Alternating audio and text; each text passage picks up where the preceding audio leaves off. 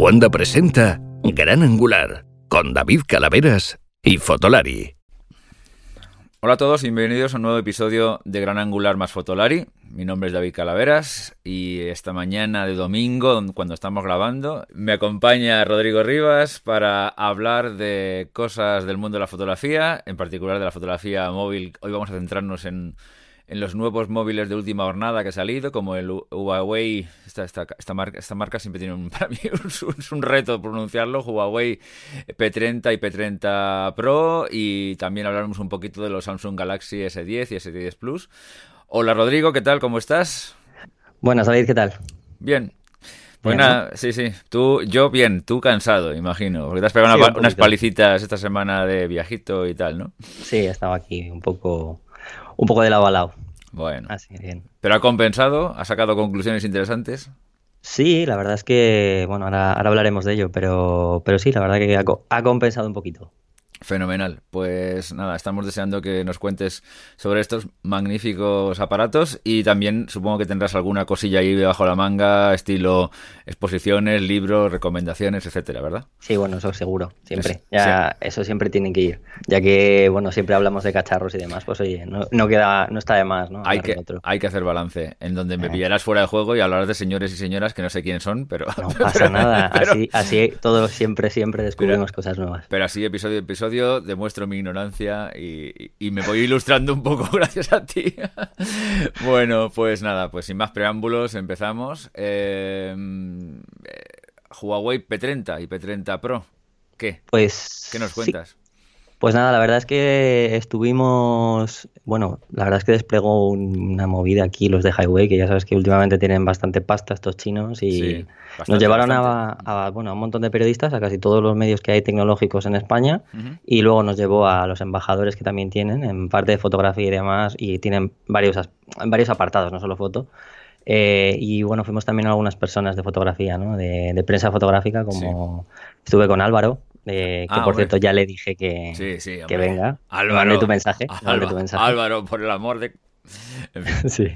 Ya me dijo que sí, ¿eh? que sepas que sí. Dijo que incluso, aunque no, no esté Iker o lo que sea, que le avises a él. Porque es que muchas veces Iker le avisa muy rápido y dice, es que no me da tiempo. Pero me dijo que sí. ¿eh? Ah, o sea, que... la culpa es de Iker. Bueno, no sé, yo no quiero aquí tener conflictos fantástico, internos en Fantástico, fantástico. No quiero tener conflictos internos. Información estupendísima. Pues nada, vamos a, a, ignorar a Iker y haremos un especial de vídeo un día de estos con Álvaro. Perfecto, y perfecto. También estuve con la gente de Albedo Media, incluso con los de Digital Camera y tal, o sea que ah, bastante gente. Con la, royalty ahí de la, del foto, del foto la foto, fotografía periodística mundial. Perfecto. A ver, quedan pocos, pero la verdad es que sí. La verdad es que está bien en el hecho de que también en este tipo de eventos, cuando ya la fotografía con el móvil, pues ya cada vez se centra prácticamente cuando presentas un móvil, es verdad que, oye, al final que haya gente de fotografía se agradece porque muchísimos, muchísimos móviles en las presentaciones no están. Cada vez empiezan a estar, ¿no? Están, pero antes no, y la verdad es que me parecía algo un poco, no sé, raro, ¿no? Un día, un, día digo que voy a hacer una chorrada, que yo siempre digo chorrada, ya sabes, eh, que van a hacer cualquier día un, un reportaje esto del National Geographic, especies en extinción, eh, periodistas eh, fotográficos, ¿no? este tipo de cosas, porque la verdad es que es complicado, es complicado. No, luego también hay gente, alguna persona de tecnología que yo cuando estaba en Sataka y demás, que conozco y demás, que sí que algunos saben de foto, pero es verdad que algunos se columpian, ¿eh? O sea, mm. un poquito tal, ¿no? Pero bueno, más allá de eso, eh, bien, eh, nos, llevaron allí durante toda la prensa, la verdad que la presentación mundial, entonces en la presentación se centró prácticamente todo en fotografía. O sea, el P30 el P30 Pro lo centró prácticamente todo en fotografía. Es cierto que mm, estamos acostumbrados, seguramente mucha gente vería la presentación, pero estamos muy acostumbrados a que se hable mucho de foto, pero no se hable de muchas cosas o sea, muy específicas. O sea, quiero decir, datos casi cero. O sea, y los datos que, no cero, sino que son datos que, bueno, ya me entiendes, ¿no? Por ejemplo, no se habla de, quién hace el sensor, no se habla de tamaño. Sí, te dicen megapíxeles, no sé qué, no sé cuántos, la F y poco más. ¿Sabes? Pero bueno, eh, dejaron datos muy, bueno, más algunos interesantes y posibles y otros un poco pues en plan, bueno, mira, te has sobrado, esto no sirve para nada y lo puedo decir, o sea, así de sencillo. Eh, pero bueno, si te parece, repasamos un poco así las cosas más interesantes y yo te voy contando, si quieres, eh, lo que he podido ir probando y si tampoco lo he podido probar demasiado a, full, porque es verdad que lo tenemos desde el, desde el martes y, bueno, a mí tampoco me ha dado tiempo a, probarlo a full. Pero sí que es verdad que, bueno, pues te puedo cortar un poco si es cierto que hay alguna cosa que, bueno, es factible o no es tan factible, ¿no? Ya, venga. Eh, lo primero en lo que hicieron hincapié, que es así lo primero más importante, es que por primera vez eh, tiene un zoom muy tocho. Bueno, un teleobjetivo, vamos a llamarlo, porque lo del zoom está mal dicho, pero ya lo han incorporado ellos de esta manera. Pero es un tele, un tele 5 eh, por han obviado ya el, el 3 por que tenía antes el Highway P20, o sea, es el, el, perdón, el Mate 20, que era el que lo tenía, y, se han pasado directamente al, al 5 por, o sea, del 1 por, que es unos 27 milímetros aproximadamente el angular, pasamos a un 2 por, en este caso pues, eh, se nos va casi a 80. Esto es, esto es óptico. Óptico, sí, sí, óptico. Eh, y luego eh, tiene un 10 por híbrido. El híbrido. esto es lo que, lo que habrás oído que, bueno, no ha presentado en un móvil, pero sí ha presentado la tecnología Oppo de este, lo que era un 10 por, que se basaba eh, sobre todo en, era, un zoom híbrido que, que, no, que no llega a ser óptico al 100%, pero se basa en una, en una tecnología que, mm, que, lleva tiempo, que lleva tiempo incorporada eh, sobre todo en cámaras compactas de hace años, pero en, móviles era muy complicado por el tamaño, que es el zoom periscópico, ¿no? Que es un que es como se puede llegar a aumentar, pero no es del todo óptico, ni súper nítido. No es igual de nítido que el 5 por. Es cierto que hay mucha gente por ahí en tecnología que como se han empezado a hacer muchas muestras, ya sabes tú, por Twitter y pues de hacer las típicas muestras de 1, 5 por y 10 por, ¿no? Para ver cómo llega. Es verdad que el 10 por eh, requiere de, de, para que una toma salga bien, relativamente, no, más o menos decente, requiere de pues que tengas el móvil bien estabilizado. Requiere relax, ¿no? relax. Sí, sí, bueno, normal. Y luz ¿eh? también, porque claro, la gente, el, móvil normalmente mm, dispara en automático, entonces hay gente que eso, mm, cuando tú disparas en automático, depende de las condiciones de luz, eh, si tú disparas en una zona con poca luz, obviamente mm, baja la velocidad de obturación, tú no la ves porque tú no lo sabes, pero claro, la, pantalla pues va viendo como que ya no se dispara igual y necesitas más tiempo entre que se dispara hasta que la foto se hace por la velocidad de obturación. ¿Qué pasa? Que pierdes nitidez. Entonces, claro, pierdes nitidez porque se trepida. Entonces la gente, eso muchas veces, sobre todo la gente en tecnología, no lo llega a entender. Entonces dispara en cualquier escena y claro, directamente en una escena con poca luz piensa, esto no vale. Hay algunos que piensan, esto no vale. Entonces, obviamente es una tecnología muy novedosa que yo lo he podido probar, he hecho varias pruebas, lo hicimos en París bastante, por ejemplo, creo que eh, Álvaro hizo unas pruebas en, el Twitter de Fotolari, se ve más o menos bien, con mm. luz, eh, y con luz aparente y con un poquito de, pues eso, de relax, como decías tú, se puede conseguir una toma decente, ojo, para poder publicar en redes sociales, en Instagram y tal. No voy a hablar de impresión, porque es cierto que en impresión, ahí ya cuando empiezas a hacer un poco de zoom sobre la imagen, sí se nota un poco esa falta de nitidez. Bueno, pero, este, este y todos los móviles, ¿no? O sea, es que esto, esto también es que... Sí, pero mm, la verdad es que el 5 por em, eh, hay que aplaudirlo, ¿eh? Yo reconozco, o sea, en cuanto a calidad. Ahora te diré el, mi, contra del 5 por, ¿vale? Em, la calidad es bestial. O sea, yo no me esperaba esto, o sea, te lo digo de verdad, porque ya empiezas, ya pasa esto, ¿no? Ya empiezas a tener una, una focal más larga, eh, necesitas una, un, estabilizador, que sí se tiene, pero claro, ya empiezas a decir, uff, cuidado, que esto... Pero no, la verdad es que es muy, es bastante bueno, ¿eh? O sea, muy nítido, está bastante bien. Eh, ¿Cuál es el problema que yo veo a esto? Dos cosas. Eh, el procesamiento de las, de, las fotos en highway, si no lo disparas en modo profesional, que hay un modo foto y un modo profesional, que lo que hace es mejorar la escena mediante inteligencia artificial, ya sabes todo esto, hmm. queda un poco feo. Feo en el sentido de que satura los colores, ya sabes, todo esto un poco como muy artificial, ¿no? Eso que nunca mejor dicho, ¿no? Hmm.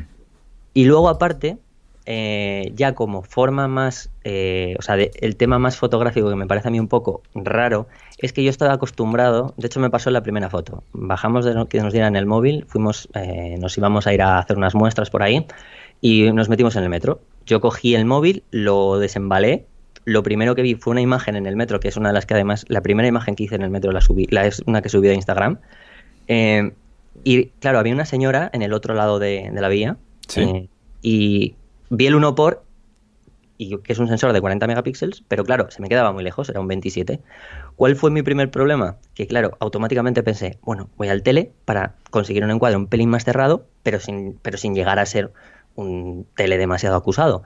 ¿Qué, ¿Cuál fue mi, sorpresa? Que yo estando habituado a un tele como el del iPhone del 2x o al del Mate 20, que es un 3x, que tampoco se excede, claro, pasé de golpe al 5x. ¿Cuál fue mi sorpresa? Que de repente te encuentras, es como si de repente te encontrases, abrieras una puerta y tuvieses algo de frente en plan, puff, la señora había pasado de medir en pantalla, mm, yo qué sé, un centímetro a de repente medir tres. ¿sabes? Sí, sí, que en un móvil no estamos acostumbrados a este tipo de acercamientos, ¿no? Por decirlo de alguna forma, sí, sí, de encuadres. La transición óptica es muy alta, o sea, es demasiado grande. O sea, mm. Y me parece que aunque sea, me parece que aunque nos acabemos acostumbrando, mm. eh, va a seguir siendo muy grande, porque además, como el paso de una a otra como tiene que cambiar de lente, esto pasa con el iPhone igual, te has dado cuenta que siempre hay un momento en el que la pantalla se queda en negro. Sí. O se queda como ahí hasta que consigue foco.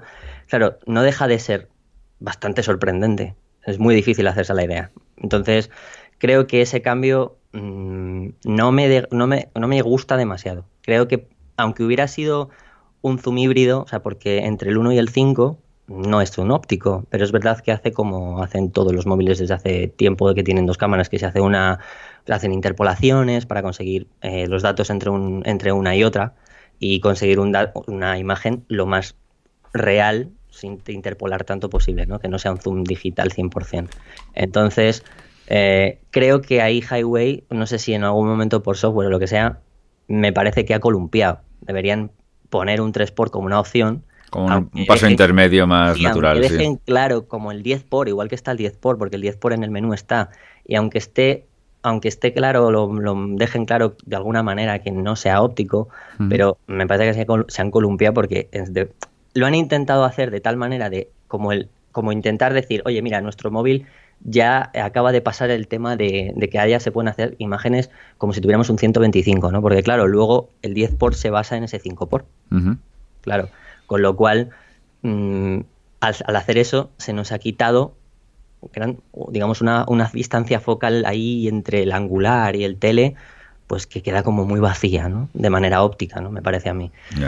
Mm, claro, obviamente se puede hacer zoom digital, o sea, hay pasos. lo que pasa que todo ese paso que hay entre todas esas, entre esos, digamos, 27 y, y 80 casi, bueno, pues lo tienes que hacer como si fuera un zoom, ¿no? O sea, eh, deslizando el dedo. O sea que, bueno, es un poco, no deja de ser un poco más incómodo. Y luego, bueno, pues han incorporado también, ya aparte de esto, el, el ultraangular que estaba en el mate. O sea, con lo cual es un móvil que más o menos va desde 16 milímetros, usables, ¿eh? 16 milímetros hasta 125 milímetros, con ese 10 por híbrido. Cubre, cubre bastante, ¿eh? la verdad es que... Claro. Sí, sí cubre bastante y bueno, al final es verdad que, eh, ya digo, el, el, o sea, el, ultraangular tiene el problema de que obviamente, pues por mucho que corrija, pues tiene aberraciones a los lados, o sea, los laterales, sí o sí, o sea, eso seguro. Eh, pero no está mal, o sea, no tiene calidad óptica es buena, no tiene tampoco lo que es en la parte central y todo va bien, o sea, tiene, tiene el color lo coge bien, la, nitidez es buena, más o menos es lo mismo. La gente que tuviera un Mate 20 Pro, pues sabe más o menos, eh, o algún móvil que tenga ultra angular, más o menos parecido. Y lo que sí que es verdad es que... Porque, perdona, ¿la serie Mate es eh, superior o inferior al P? Es, no, o sea, la serie mate es mm, como si fuera el Note en Samsung, ¿no? O sea, es una, ah, es una serie más dedicada tampoco a la foto. Sí. Eh, bueno, eso es lo que hablan en Highway. En Highway la serie P es más para fotografía. lo, centran sobre todo más y el mate es como más, pues llamémoslo un poco más centrado en el hardware, más potencia, más móvil, más... Iba a decir más grande, pero ahora ya no, porque ahora el mm, P20, el P30 Pro es igual de grande, incluso más grande casi que el mate. O sea que el Pro, no el, no el 30 normal. Sí, sí, sí. Pero sí. Cosa que también digo una cosa, o sea, con el 10 por se agradece que sea más grande porque si no sería inviable el poder mm, que, que, algo saliera sin trepidar. ¿no? Es que esta estabilización sería horrible, ya te lo digo. Pero es verdad que lo del 10 por es un buen avance en determinadas situaciones. No es para todo. O sea, hay mucha gente que está haciendo aquí cosas mm, que es verdad que se les va un poco la nitidez y demás. Mm. Pero bueno, y luego ya, eh, ya para terminar esto del, del zoom, eh, hicieron alarde de que llega hasta 50 por en digital. Eh, bueno, vamos a ver, o sea, esto ya es como en plan, a ver, me la saco aquí, ¿sabes? En plan, voy a intentar hacer poner un dato tonto y tal. Obviamente no vale para nada. O sea, este sí que puedo decir que no es usable. O sea, esto es como para decir, mi móvil llega a 50 por para que lo veáis porque lo he puesto.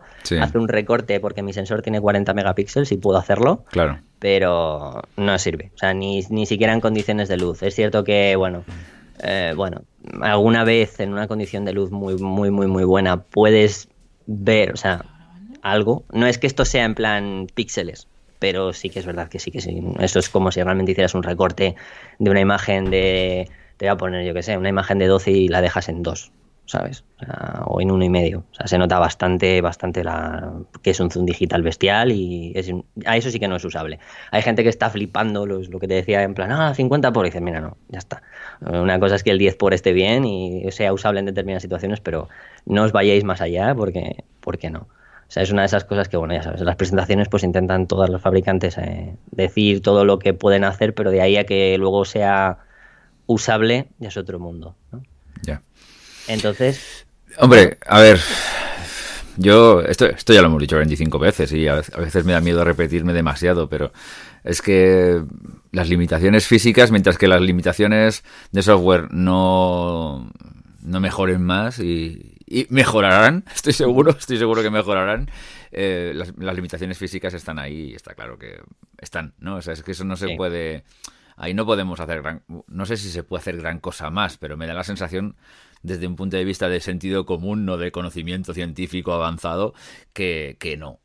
Que, hmm. que, físicamente las ópticas son lo que son y un móvil es lo que es. O sea, que quiere decir que el espacio físico que tiene un móvil permite unas ópticas determinadas, que sí, que es verdad que ahora se montan 25 mini lentejitas unas encima de otras y no sé qué tal y hmm. cual, y, que, y que es verdad que lógicamente por la cantidad de negocio que genera las marcas de móviles, eh, se ponen las pilas y hacen cosas muy cada vez más esto, pero que yo creo que las ventajas, o sea, la, gran, el gran avance siempre va a ir por el software, ¿no? No sé, ¿tú cómo sí, no, es, que no, es que no, creo que no no hay otra, no hay otra, ¿no? No sé. De hecho, o sea, se centraron, o sea, se centran bastante en eso, ¿no? Al final no deja de, no deja de ser. O sea, los, los sensores que, que montan son, por ejemplo, el, el, angular, que es uno de, de 40 megapíxeles, tiene. Ahora, ahora, ahora hablaremos del, del sensor, porque tiene una novedad. Que esto no, no lo he incorporado prácticamente. O sea, este tipo de sensor no lo ha incorporado ninguna, ni siquiera ninguna cámara en el mercado. Eh, pero son sensores, por ejemplo, el de el normal, el angular, es un sensor de 40 megapíxeles ¿Sí? que, perdona, te, había dicho antes que no habían dicho tamaño, pero sí que es verdad que lo tengo aquí apuntado en la hoja que estaba revisando ahora, de cuando hice la rueda de prensa. Eh, tiene una tiene 1,7 pulgadas, quiero decir, o sea, sigue siendo pequeño, o sea, en comparación con una cámara compacta, ¿no? Todavía no, no, se ha llegado a esos sensores de una pulgada porque es que es inviable, ¿no? No hay, no hay espacio. No hay espacio, claro. No, no hay espacio, pero sobre todo porque si quieres meter tres cámaras, no hay espacio. O sea, si fuera una sola, todavía dices, bueno, con una sola todavía podemos, ¿no? Como pasaba, por ejemplo, en sensores como el de aquel Lumia extinto, ¿no? Sí. Que era muy grande y tal, pero claro, con tantas cámaras es inviable. Eh, y una luminosidad de unos 6. O sea, lo que sí que es cierto es que están bajando bastante, pero sigue siendo. O sea, el espacio. Ya llega, ya llega un momento en que ya es que se está topando, ¿no? Que es lo que decías tú, ¿no? Ya se está topando la física. ¿Y, eh, tú no crees.? A ver, esto, lo que voy a decir, o sea, lo estoy, pensando, lo iba a soltar como un papagayo sin pensar y luego he dicho, a lo mejor es la gran chorrada de mi vida. Pero, ah este, esas cuatro cámaras te obligan a tener cuatro sensores, ¿no? Claro. Está claro.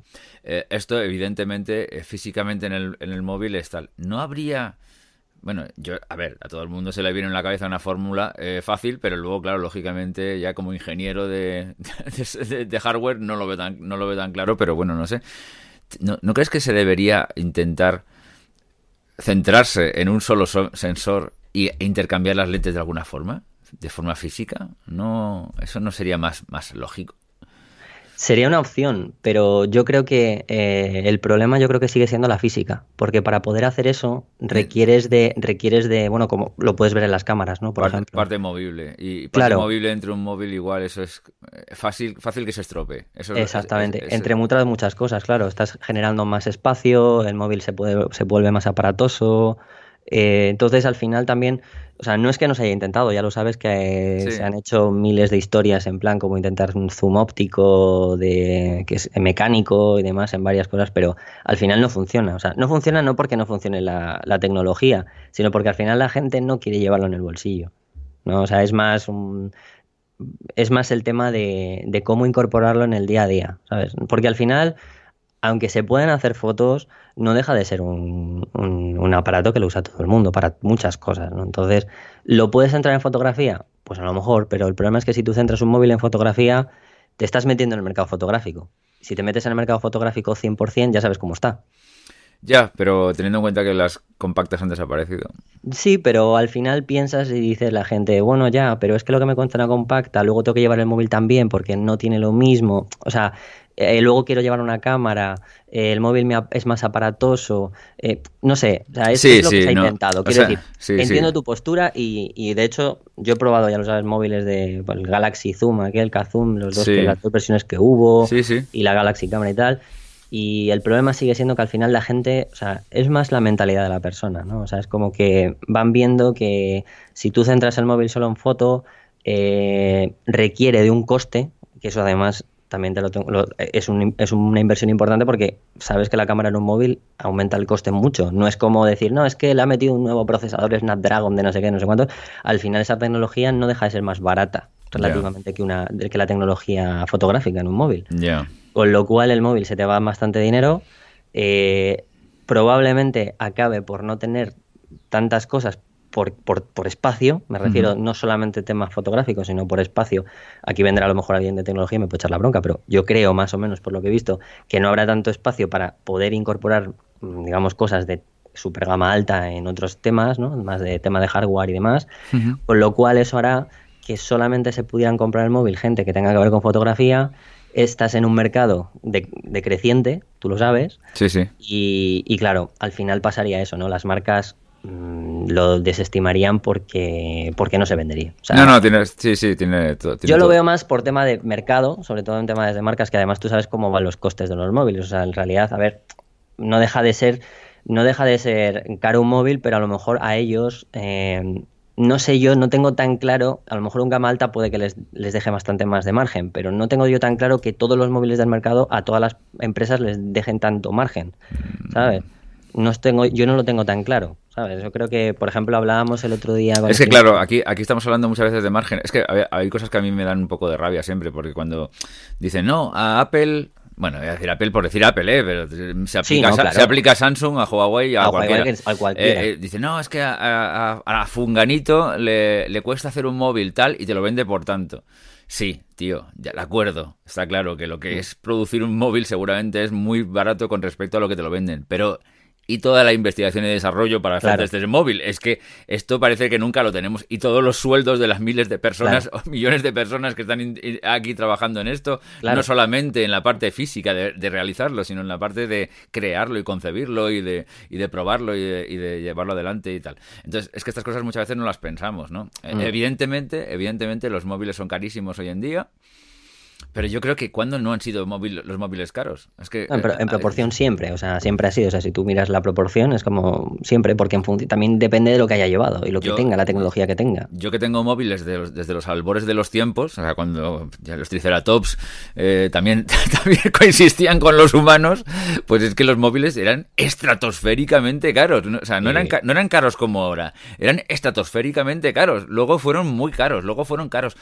es verdad que hubo un tiempo en que los móviles eran una mierda, porque todos eran una mierda, y, había cuatro o cinco un poco más caros, pero los demás eran todos una mierda, y, las marcas, para que todo el mundo tuviéramos móviles, las, las, operadoras lo subvencionaban y al final no te enterabas prácticamente del tema, pero no es que no fueran caros, es que, es que había una necesidad de expandir el mercado y te, lo regalaban, pero una vez que ya mm. se expandió el mercado y, todo y se creó la necesidad, los móviles siguen siendo igual de caros. Es que, es que es una tecnología compleja, ¿no? O sea, es que no, claro.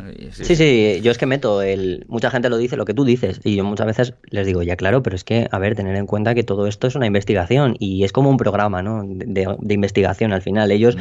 ven la, ven, ven si algo es viable o no, no en función de. Lo ven en función de ese programa, desde el comienzo hasta el final. Entonces, sí que a lo mejor el móvil les da mucho margen, pero claro, ellos meten dentro de cada móvil la división de, entre comillas, de cada móvil, de lo que le ha costado esa investigación. Y a lo mejor tú no lo metes porque tú estás metiendo coste de producción. Claro. Pero claro, en el momento en el que tú, si tú supieses a lo mejor lo que puede haber costado la investigación de un año y ese poquito que le toca a cada móvil, a lo mejor dices, vaya, bueno, a lo mejor el margen ya no es tan, tan grande como yo me esperaba. Que, tienen margen, lógicamente, por porque, supuesto, porque, ninguna de estas compañías trabaja por amor al arte, eso está claro.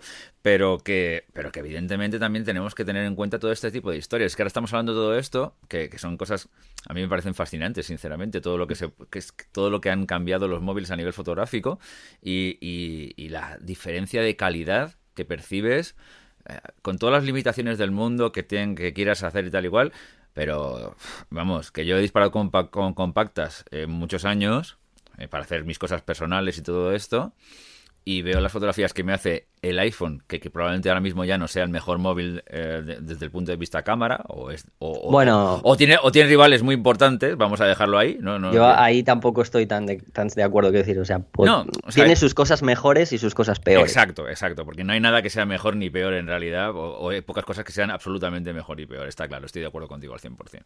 Pero bueno, que yo estoy muy contento, ¿sabes? Me, mm. parece que a mí, desde el punto de vista fotográfico, eh, cumple con mis expectativas de sobra, pero que, pero que vamos, que, que yo veo lo que hace el iPhone y veo lo que hace, eh, hacían mis cámaras eh, compactas desde los primeros 2000 más o menos, que por, irme a, un, una época eh, que, yo recuerde perfectamente, y, y, de verdad, o sea, es alucinante, o sea, es alucinante, alucinante los resultados. O sea, pero es que grabando vídeo en interiores, mira, me, perdona, salgo, me salgo totalmente del, del P30. No pasa nada.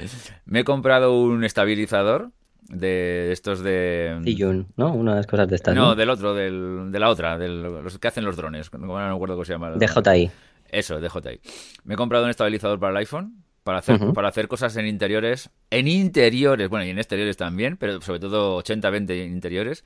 Para hacer cosas de aquí te pillo, aquí te mato, y que no requieren, que, que hay que hacerlas rápido y a lo mejor por gente que no tiene mucha idea de fotografía, ¿vale? que cuesta 100 euros. Es un, aparato relativamente efectivo y, muy, muy sencillo de, usar. Joder, es que de verdad, ostras, vídeo en interiores, que yo me quejo a veces de las cámaras reflex. Mm. Vídeo en interiores. Y es, es, que mucha gente no se entera que está hecho con un, con un iPhone.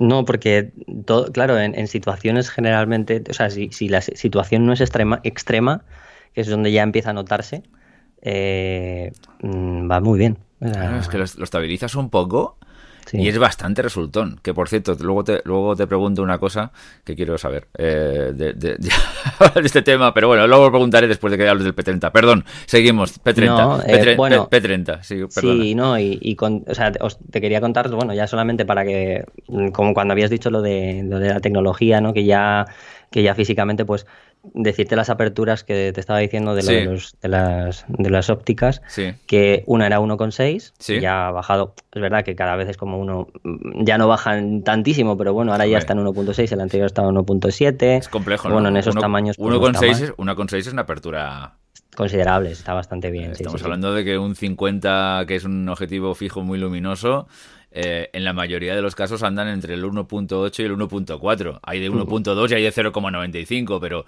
pero, pero evidentemente, ostras, 1.6 es, una apertura, es una apertura bastante luego, Luego el, el ultraangular tiene 2,2. El sensor es más grande, pero, o sea, es más, es más grande en tamaño, me refiero de. O sea, perdón, más pequeño en tamaño, de 2,7 pulgadas, y tiene 20 megapíxeles. Sí.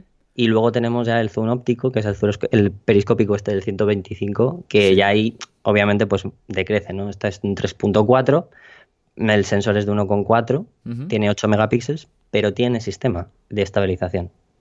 Con lo cual, mm, bueno, es cierto que es complicado, ¿eh? insisto, ¿eh? o sea, yo lo he probado y es complicado a pesar de la estabilización y sí que sería bastante difícil si no la tuviera, pero, pero bueno, con un poco de estabilización y tal, pues se pueden hacer cosillas.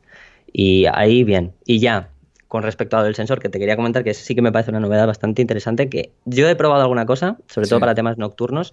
Eh, bueno, tú sabes que las cámaras, pues eh, aparte de, bueno, el sensor normal, que sabes que si no tuviera el filtro Bayer, pues vería en luminosidad, ¿no? O sea, en blanco y negro, porque los sensores no ven en color, salvo cuando le pones el filtro Bayer. Bueno, pues han puesto eh, un sensor, en el sensor, una, o sea, un filtro Bayer, pero no el habitual, que sabemos que es eh, rojo, verde y azul, ¿no? El RGB, ¿no? Sí. Típicamente. Aquí han cambiado de cuando vemos un cuadrado de, se, ve un cuadrado de filtro Bayer, que normalmente cuando vemos un, filtro Bayer se suele poner un cuadrado de cuatro estructuras, ¿no? Porque por cada eh, dos, o sea, por cada cuatro mega, cada cuatro píxeles de esos cuatro, dos son verdes, porque sabes que es lo de que el ojo humano ve mejor el verde y demás. Otro es rojo y otro es azul. Bueno, pues aquí han cambiado ese filtro Bayer esos dos verdes por dos amarillos. Ajá. Y se, se llama el, el filtro se llama R YYB, o sea, rojo, yellow, yellow, blue. Ajá. ¿vale? Eh, supuestamente sí. Eh, esto sirve para eh, que haya más luminosidad, captar mejor la luminosidad en la escena, o sea, coger más luz, recoger más luz. En principio, em, yo además estuve hablando con una persona, de, aparte de Álvaro, con, una persona de Albedo Media, que saben bastante de estos temas más técnicos y tal, desde hace tiempo, y me estuvieron diciendo que, me estuvo comentando también que sí que es verdad que esto es cierto, pero que tiene un problemilla, que mm, deberá, se, verá en función de cómo, cómo interpole. ¿Por qué? Pues porque, claro, el tema del color ahí sufre. Entonces, para saber realmente cuando una escena sea verde, eh, tendrá que interpolar el procesador los datos que recoja de, los, de todos los colores que hay alrededor. Pero claro, estuvimos haciendo, eh, Álvaro y yo, que somos muy frikis, mientras estábamos cenando, había una copa ahí verde y con mala luz, además, porque era un sitio sin prácticamente luz. Eh, estuvimos haciendo una foto a una copa que, la, digamos, la base era verde y la verdad es que mm, recogía el color muy, muy fiel, o sea, era bastante fiel dentro de lo que, de lo que podía ser, o sea, no notas prácticamente ninguna diferencia. Con lo cual, en cuanto al color, salvo que, no sé, habrá que, yo lo tendré que ver más escenas, sobre todo en temas de paisaje, que es donde quizás más se pueda percibir, pero a priori la, la tecnología esta es, es, o sea, es verdad, o sea, no es un vendehumos, quiero decir que está realmente hecho con conciencia, con, ¿no? O sea, tiene, tiene sentido. Insisto, yo es una cosa que he probado algunas cosas, algunas tomas nocturnas y, bueno, eh, se nota algo, alguna mejoría, pero creo que todavía no, o no lo he probado demasiado, porque es verdad que tampoco lo he probado demasiado en todas las condiciones, o tampoco se nota de una manera exagerada. Exagerada, sí. Exagerada, o sea que decir, el cambio puede ser un poco, ¿sabes? Pero eh, muestras aparte, allí, allí es que hicieron una cosa que yo no me había visto, no había visto en mi vida. La gente que haya visto la presentación lo, se quedaría igual. Hicieron una, muestra, hicieron una demo en directo, ¿vale? Eh, para con un S10 Plus al lado y un iPhone XS ¿vale? En directo, o sea, no es la típica cosa. Eh, la, presentación estuvo llena de, datos, ¿no? De, esta, compa, esta foto con tal, esta foto con cual, vale. Pero es que es la primera vez que he visto una presentación que directamente lo hacen en directo. O sea, teniendo un móvil de la competencia ahí, ¿sabes? Enfocándolo con una cámara, tú veías al tío de Guyway con un iPhone en la mano. Y bueno, obviamente, pues eh, las motos tiene una foto nocturna que, bueno, pues en el iPhone se veía, no se veía nada. En el Samsung se veía tímidamente algo así y el Highway en un momento pues se hizo, se hizo la luz. Fue una cosa como un poco en plan, what the fuck, ¿no? Pero obviamente tiene sus cosas, ¿no? El iPhone lo está haciendo con una muestra automática, el tiempo de exposición es distinto, no estás usando una aplicación de terceros, por tanto tampoco, o sea, tiene su tiene su porqué, que sí es cierto que probablemente el sensor y la tecnología de la inteligencia artificial que tiene en cuanto a foto nocturna harán que la foto sea algo mejor, pero no tanto como lo ponían, ¿vale? Porque es cierto que, vale, con lo, con lo que es automático, con lo que puede hacer la gente de la calle, sin conocimiento, sí que es verdad que, claro, la imagen en un iPhone te sale negra, literalmente. Y claro, en un highway le das al botón y no. Y no. Pero eh, no es verdad, o sea, tecnológicamente es como lo que digo, ¿no? Si tú entiendes un poco, sabes que hay otras formas de llegar, ¿no? Entonces, a lo mejor han mejorado un poco con con la competencia, pues sí, pero que se pueden llegar a hacer cosas decentes también. Con los, con los otros, sí, ya, ya. Bien, si sabes un poco lo que sea. Sí, es un poco hacer un poco de trampilla, eh, pero con una base real, digamos, vamos a decirlo sí, así. Eh, es un poco. Lo que sí que nos dejó bastante boquiabiertos es que se les ocurriera tener los santas narices, de hacerlo en directo. más que nada porque es que eso es como, no sé, como un poco de. Estás dejando o sea, te está importando una mierda la competencia a las empresas de al lado. O sea, le estás dejando a la altura del betún aquí ahora mismo, o sea, simplemente así en directo. Y ahí, estaba Tim Cook revolviéndose en su, en su, en su butaca diciendo... Eso es duro, ¿eh? Con la semana, con la semana que llevo y encima me hacen esto, ¿no? Pero eso es duro, o sea, quiero decir, hacer eso demuestra, ya no voy a decir valentía, sino mucha confianza, muy puestos, ¿eh? Mucha, no, y mucha confianza, ¿no? En, en, su producto, ¿no? También. Sí, pero bueno, es como... y, también, pero yo no creo... A ver, cuando Apple, por ejemplo, Samsung conozco menos sus presentaciones, pero cuando Apple hace sus, sus presentaciones, bueno, sí que alguna vez hace comparaciones, ¿no? Con otras cosas, pero no las hace tan, quizás, tan salvajes, ¿no? No, Highway sí, todo el rato. Ya, ya, ya. En todo, en todo. Es su... Hombre, a ver, cuando estás por detrás, Hmm. Tienes que ser más agresivo normalmente, ¿no? O sea, digamos, esto no, esto es una cosa de mercado normal y corriente. O sea, si estás por detrás y encima vas en plan, bueno, hmm. esto es bueno, pero los otros. No, hombre, tienes que ser agresivo, porque es que si no eres agresivo es complejo. Pero, pero bueno, oye, mira. Eh, Pero bueno, en, tomas nocturnas, pues eso sí que es verdad que se nota. también digo, ¿eh? o sea, ellos hablaban de una toma. Al final esto es lo que hablabas del software, ¿no? Nunca sabemos porque tú le das al botón, pero cuántas mil millones de fotos a lo mejor o de datos estás recogiendo y de repente sale la foto. Es cierto que lo mismo, es, podemos llamarlo como realidad trampa. Das al botón, supuestamente para ti es una sola toma, para el móvil son 5000, pero en realidad en el iPhone, por ejemplo, a lo mejor son dos o son tres y en el, en el Highway pues son a lo mejor mil, ¿sabes? Entonces eso no lo sabemos, ¿no? Entonces es una cosa que, bueno, ellos, ellos hablaban de eso, ¿no? No hacían más que hincapié en una sola toma, ¿no? Como esta foto de noche la solo se consigue en una sola toma y es como, bueno, claro, se consigue en una sola toma, pero no sabemos lo, si el móvil por dentro se está cagando en ti porque está trabajando más que una vez, que una sola foto, o no, ¿no? Eso es lo típico, ¿no? Pero bueno, en cuanto a resultados que la gente no de a pie, entre comillas, no o sea, pueda notar, o sea, que decir, es, es una mejora evidente sin, sin, eh, sin, lo que es la típica explicación de encontrar alguna aplicación de terceros y demás, ¿no? Y, pero vamos, nada tampoco súper excepcional que no tuviera el mate, ¿sabes? En modo noche. Han mejorado un poco la sobreestructura, es verdad que era un poco, eh, digamos, el modo noche era, como es muy automático, es verdad que aunque tú podías pausarlo en el momento, si veías que la cosa se iba de madres, es verdad que lo han mejorado un poco, no, lo han hecho tan HDR así en plan, no porque te parezca un HDR, pero estructura demasiado los bordes, eh, sobre todo por ejemplo en el Pro, en el, en el P20, aquí lo han mejorado un poco. Son mm. cambios estéticos, ¿no? Sobre todo de software a la hora de, conseguirlo. Entre, entre, el, entre el P30 y el P30 Pro hay grandes diferencias.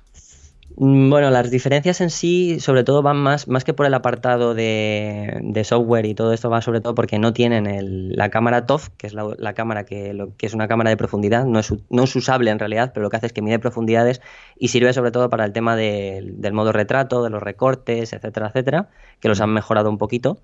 Eh, no lo tienen y el zoom periscópico es a 80 en vez de a 125, o sea, no llega, no llega a ese 10 por, no llega a, 80 milímetros en vez de a 125. Por lo demás, en general, es bastante parecido y es más pequeño el móvil, es un poco más pequeño. O sea, el, es más... el, Pro, ¿El Pro es más pequeño? No, el, el, P30. Sí, el Pro es más grande, tiene el sensor TOF, que es la cámara TOF de profundidad, que para el modo retrato y todo esto, y, tiene un poquito menos de focal, o sea, de distancia focal, entre comillas, recorrido focal. No, va, no, no llega hasta los 125 claro. del, del Pro y poco más, o sea, en realidad, y luego el vídeo que, que, han llegado a grabar, o sea, llega a grabar a 40, a o sea, a 4K, a 30 fotogramas, ¿vale? Y, tiene un buen sistema de estabilización, eso sí es verdad, ¿no? Está bastante bien. Han hecho una chorrada de que ahora puedes grabar vídeo con dos sensores a la vez, que está muy bien, entre comillas, lo puedes ver a pantalla partida, en directo. estuvimos pensando que, bueno, porque para algunas producciones, si el vídeo te lo... No, yo no he probado todavía nada, pero si, si se consigue que el vídeo te salga lo que salga por un sensor por un lado y por otro puede estar muy bien a la hora de, por ejemplo, montajes. Porque claro, si te está grabando con un 5 por, tienes una, focal más cercana y con el 1 por, por ejemplo, el normal te está haciendo una toma, un encuadre más amplio. Con lo cual, para conseguir montajes a la hora de hacer intercalado en el montaje en vídeo, sabes que pues eso es mucho más fluido el tener distintas, distintos encuadres a la hora de hacer montaje, pues eh, podría estar muy bien. Lo que desconozco es si eso, si eso se puede, si sale en la toma, o sea, si sale el vídeo mm, partido, o sea, dos vídeos distintos, o si solo, o si sale directamente el vídeo directamente como si fuera un solo vídeo, ¿no? La toma. Que eso es lo que bueno, o sea, si solo sale, si sale directamente de golpe, es muy estético, puede quedar chulo. Eh, sí, pero bueno, es una cosa muy anecdótica, ¿no? O sea, porque la, verdad es que no. A ver, sí, bueno, se te puede ocurrir alguna cosa que algún día lo puedes utilizar, pero vamos, no. Eso no, no, parece una cosa como muy. No, o sea, es una manera un poco de estética, a lo mejor de cara, pues eso, a lo mejor al público normal o algo que sé, rollo también pensando un poco en el tema más influencers y historias de estas, ¿no? Para que queden sus stories más más, vistosas y cosas así. Mm. Mm, y sobre todo también un poco el tema de, pues mira, mi móvil es la hostia, fíjate cuánto con, mis sensores cómo trabajan, que puedo grabar con dos sensores a la vez. O sea, un poco así, o sea, simplemente es un poco, pues eso, rollo, me la vuelvo a sacar, ¿sabes? Sin más, o sea, una chorrada. Por lo que chorrada dices, que al final. Por lo que dices tú, ¿se justifica poco el, coger un, un, Pro? O... Mm, Depende. Depende un poco. A ver, depende también del móvil que tengas. O sea, a lo mejor para una persona que tenga un P20 desde hace unos años, hmm. mm, a lo mejor sí por el tema de la distancia focal. Porque un P20 mm, sabemos que no tiene, no, tiene esa, esa división, o sea, tantas focales, o sea, no llega a tanto rango, simplemente tiene una focal en monocromo hmm. y que aquí ya no está, se quitó en el mate. Entonces, a lo mejor si tienes un P20 desde el principio, y a la gente que le gusta un highway, sí puede ser una buena justificación solo por el hecho de tener esa toda esa digamos ese rango focal no ese rango de 16 a 125 que te da mucho eh, si tienes un mate 20 mm, yo no lo haría o sea, ahora mismo no lo haría. Sobre todo, a ver, porque vale mucho dinero. Es que no lo hemos hablado, ¿no? Pero el precio es, es abusivo, entre comillas. No abusivo, porque no lo considero abusivo, porque digo que está como la competencia, pero si te has comprado un Mate 20, que es a lo mejor hace seis meses, oye, gastarte mil euros otra vez, o sea, es como en seis meses, pues oye, ya cuesta gastárselo de año en año. Sí, sí, totalmente. Es que, a ver, a ver, yo en esto de los precios, esto cada cual que haga lo que quiera con su dinero, si lo tiene o no lo tiene. Pero, claro, mm, ¿cuántos sois los locos que os compráis un móvil de mil euros todos los años? Pues tú eh... has llamado loco, que coste. Bueno, loco, en, tu caso es un loco profesional, que es como cualquier otra profesión que requiera de hacer un, hacer un desembolso porque eh, tu profesión te lo demanda. Entonces, eso es una es un loco, es un loco comillas eh, por necesidad. Por necesidad. hay otros casos que son locos por, por gusto, ¿no? Pero esta es otra historia. Y oye, eh, yo siempre digo que cada cual con su dinero tal. En un uso normal y corriente de las cosas y con una siendo un poco ahí ecuánime, si existe eso, eh, pues lógicamente un móvil de mil euros no es para cambiártelo todos los años. Yo, me cambio, yo me he cambiado el móvil este año y hacía cuatro años que no me lo cambiaba. He notado diferencias, sobre todo a nivel cámara y bueno, lógicamente más rápido, bla, bla, bla. Pero tampoco es una cosa que diga, Dios, ha sido el cambio radical que ha cambiado en mi vida, ni mucho menos. Con lo cual, si no lo he notado en tres o cuatro años, imagínate en un año. o sea, es que me parece que es un poco eh, que no tiene sentido y además no creo que ni siquiera estén concebidos para que se cambien todos los años, por mucho que le, les encante a las cámaras, a las, a las, marcas que se cambien cada año, ¿no? La gente de los móviles. Entonces, también es verdad que cuando la gente dice esto de, no, es que son súper caros, hay que también ver si el móvil demanda un cambio eh, tan tan rápido como lo estamos tal. Es verdad que luego se rompen, ¿no? Entonces, este tipo de cosas que eso, es otra historia, ya eso es otra historia.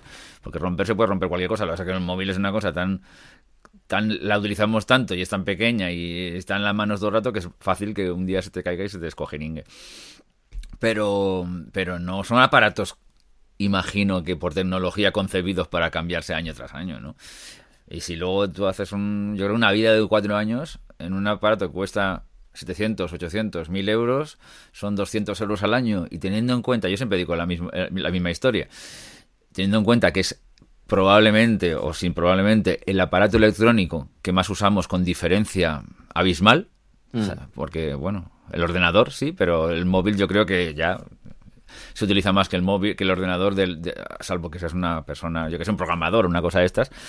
Y no sé, barato caro a veces es muy complicado de, evaluar, hay que luego em, hay que luego investigar bien y, razonar bien las cosas. Que el móvil hace muchas cosas, entonces hay que saber si realmente te sale rentable, si no, si por un lado le, le sacas ese, ese dinero o si no lo sacas. Es lo que decía antes, Rodrigo, eh, en el año 2004 o 2003 o 2002, eh, que un móvil no servía nada más que para llamar, hacer llamadas y para jugar al, a la serpiente, al, la serpiente, a esto, pues gastarte, gastarte el equivalente a mil euros era un suicidio, o sea, es que era, una locura. Bueno, era un suicidio, pero claro, también pensabas en la sensación, o sea, la situación anterior, ¿no? Que era un móvil para qué sirve, para poder hablar donde estés, que en aquel momento eso también era como puede ser ahora en plan todo ese flujo de trabajo que tenemos. Por eso digo también va en proporción. Bueno, por eso habría gente que lo tuviera. Sí, porque en aquel momento, gente de negocios, que era lo que estaba esperando, era como, Sí, que podría, podría justificarse el poder hablar en cualquier lado, pero bueno, en 2003, 2004, 2005 ya, bueno, ya la verdad es que en esa época ya había móviles medianamente inteligentes, ¿eh? o sea, ya estoy recordando de aquella época con más, con más detenimiento. Unos cuantos Nokia ahí, además bastante apañados. yo, ¿eh? tuve en esa época un Sony que lo abrías, lo abrías el tecladito por abajo y, era una pantalla táctil con un esto, que, que ya era un móvil que hacía cosas, ¿no? Pero bueno, no para trabajar, o sea, eran ya los primeros pasos para trabajar en el móvil, pero aún así eran muy poco útiles. Estaban las PDAs estas que tenían algunas cosillas ahí que... Yo tuve uno que era una especie de híbrido entre PDA y móvil, que la verdad es que estaba curioso. Pero bueno, en fin, eh, adelantando, ahora sí que puedes trabajar en el móvil, pues yo, yo a veces que digo, para cuando me hago un viaje, digo, ¿para qué me voy a llevar el, el, iPad, por ejemplo, a veces incluso el ordenador, porque muchas cosas, sí, con más dificultad, sí, con más de esto, pero las puedo hacer en el móvil sin, sin casi ningún problema. ¿eh? Entonces, entonces, o sea, para cosas así de aquí te pillo, aquí te mato, rectificar una cosa, un documento, cualquier cosa de este tipo. Entonces, eh, no, no, no para editar fotografías, ¿no? que no, penséis en eso. bueno, bueno, pero también te digo, o sea, ahora enlazando con esto que, me estás contando y para terminar con lo del móvil, que te contaba lo del tema del Samsung, eh, estuve cuando estuve en las oficinas de Samsung eh, cuando nos dejaron el, S10 Plus y demás, porque tengo que hacer un trabajo con, con, el, con Samsung y, bueno, y la Caixa y tal, eh, me estuvieron explicando cosas más allá de la fotografía solo y enlazando con esto que dices, eh, ya nos estuvieron explicando que, bueno, no es una novedad en sí, pero bueno, te lo digo para que, porque es verdad, no solo ya se puede conectar el móvil a una pantalla y te sale un escritorio como si fuera un ordenador, o sea, en muchos móviles. Quiero decir, o sea, por ejemplo, el S10 lo tiene. O sea, es verdad que no tienes tu ordenador, tipo aquí puedo tener el Photoshop o lo que sea, pero sí que para hojas de cálculo, presentaciones, para determinados incluso programas y tal, es cierto que todavía no está, eh, no es la cosa súper más sencilla darle un botón y ya está para de, todo, pero ya, ya se está incorporando, ya lo empezó haciendo Microsoft cuando con los extintos Windows Mobile en aquel momento, que fueron los primeros, pero ahora ya hay muchos móviles que tienen su, su forma de desktop, ¿no? Que tienes un aparato que, bueno, lo compras extras, lo pones, enchufas el móvil ahí y luego la tele y te sale. Y usas incluso el móvil como ratón y todo, o sea, es, es increíble y, puedes hacer, o sea, incluso en ese dock lo puedes poner un, un, tecladito pequeño y puedes escribir. O sea, que quiero decir que ya lo que dices tú, ¿eh? que ya es que te compras un móvil y antes ya solo era para llamar, ahora ya empieza a ser, luego empezó siendo para llamar, para mandar mails y para navegar. Ahora ya es para llamar, para no sé qué tal, tal, tal, y ya, aparte de la foto, ya se está incorporando el punto para que ya incluso, ya no haga falta incluso a veces para el típica persona que necesita ofimática, ya ni siquiera necesites la típica tablet chusquera no no, no, No, con, estos, con estas pantallas que tienen estos móviles, el, el, iPad o, tabletas eh, al estilo está bien para algunas cosas, pero yo creo que cada vez están bien para menos cosas, aunque sinceramente siguen teniendo sus usos y no... Sí, no, claro, por supuesto. No digo que no y tal y cual, la verdad es que, o sea, quizás no son excluyentes, porque es una tontería pensar que son excluyentes, son, son complementarios. Son complementarios, todos pero, complementarios. Pero, pero es verdad que a lo mejor para según qué personas y en según qué usos dominantes te puedes, como el móvil no te lo vas a poder eh, suprimir porque el móvil lo necesitas sí o sí, aunque sea para hablar y, para hacer para mandar mensajes, la tablet sí que es verdad que a lo mejor ya te lo puedes pensar dos veces si me la compro o no me la compro, ¿no? O sea, esto, mm. esto sí, según qué usos, ¿no? Pues, según que, por ejemplo, para, para en la cinta de andar eh, ver, ver Netflix, no. Ahí el móvil es un, ahí, el móvil es un rollo. Aunque se puede utilizar, pero es un rollo. Ya, entonces necesitas un iPad. Ahí está justificado comprarte un iPad. No, ahí los podcasts nuestros, leche. Cierto, cierto. Ahí los podcasts. Cierto, ahí no se ve, ahí se escucha. Y si no, cualquiera de Cuonda, que todos son magníficos y fenomenales. O los podcasts nuestros de, la, de, la, de toda la red. Eh, y bueno, no, lo que te voy a contar del Samsung, aunque es un poco simplemente viendo un poco todos, ¿no? O sea, a la hora de.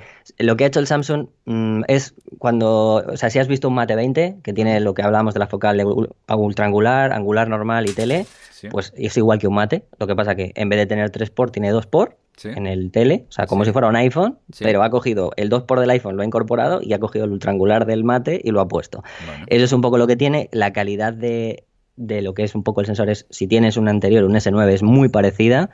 Y en lo que sí que quiero hacer énfasis es en aquella apertura variable tan mítica de, ah, que sigue estando y no sirve para nada o sea, vuelven otra vez a pues lo típico. Ya lo dijo Enker y ya lo ya se hizo, además se hicieron las pruebas de muchas personas y no sirve de nada. O sea, se nota que quita un poco de luz, pero es que no sirve de nada. O sea, es simplemente como si le pusieras un filtro, rollo en plan, te quito un paso de luz, pero no, o sea, se, es súper tímido. O sea, lo que se gana, o sea, esa pérdida de, de profundidad de campo o ganancia es que es tan, tan, tan, tan mínima que es que ni se aprecia, o sea, tienes que mirarlo con una lupa al 300%, ¿sabes? Ni siquiera, o sea, que no... Sí, se vio desde el principio que aquello era un poco... Pero bueno, muy, muy, muy prescindible, pero bueno. Lo han vuelto a meter, eh, lo han vuelto a decir y bueno, no sé, no sé. O sea, en cuanto a calidad de sensor está muy bien, o sea, quiero decir, volvemos otra vez a lo mismo que decíamos en cuanto a los tres móviles ¿no? de gama alta o así.